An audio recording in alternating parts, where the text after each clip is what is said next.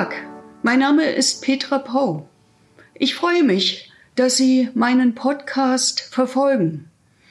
Ich habe in den vergangenen Monaten Woche für Woche Ihnen eine Episode aus meinem 2015 im Eulenspiegel Verlag erschienenen Buch Gottlose Type vorgelesen. Das habe ich getan in den Zeiten, in denen wir uns wegen der Pandemie nicht treffen konnten. Inzwischen können wir an der einen oder anderen Stelle auch wieder auf Veranstaltungen miteinander reden oder aber auch aus dem Buch lesen.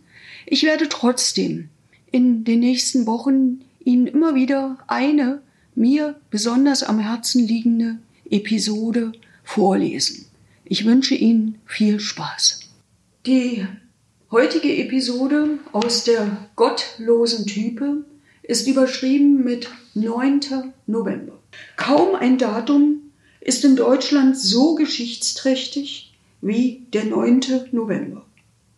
1848 wurde der Abgeordnete der Frankfurter Nationalversammlung Robert Blum hingerichtet und mithin das Ende der 1848er Revolution eingeleitet. 1918 begann in Deutschland die Novemberrevolution, die mit linken Persönlichkeiten wie Karl Liebknecht und Rosa Luxemburg verbunden war. 1923 scheiterte in München der Hitler-Ludendorff-Putsch.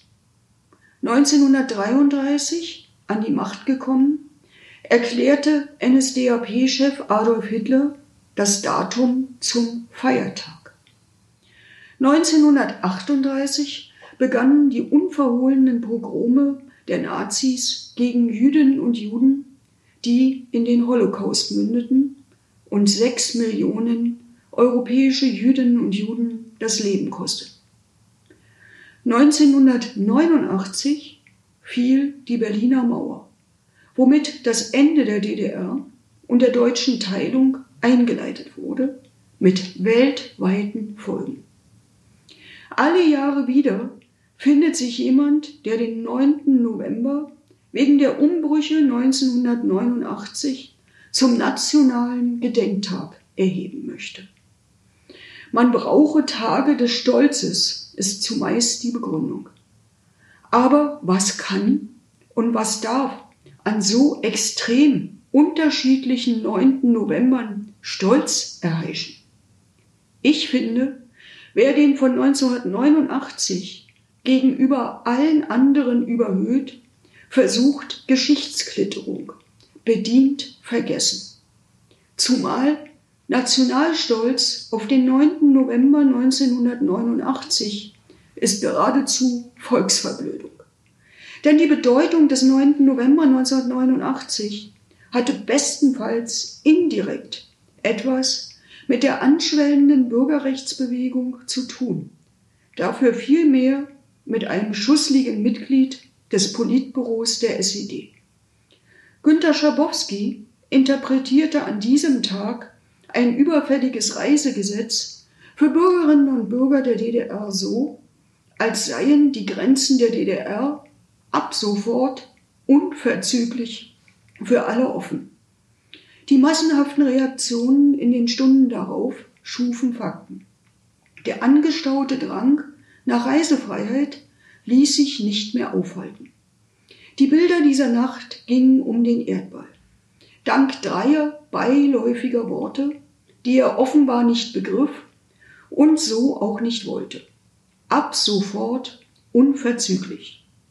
Danach wurde der glühende Kommunist Schabowski zum Helden der westlichen Welt und er bedankte sich dafür als fürderhin glühender Antikommunist. So schnell können neue Winde alte Feuer wenden. Alle fünf Jahre werden die Feierlichkeiten zum 9. November hochgefahren. Was auch für mich heißt, politische Prioritäten setzen. Meine sind seit Jahren klar.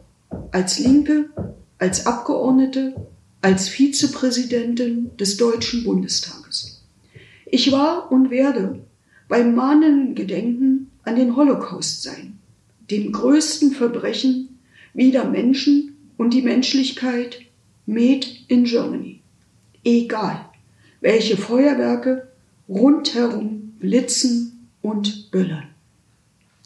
Nun habe ich diese Geschichte 2015 aufgeschrieben und könnte es dabei bewenden lassen.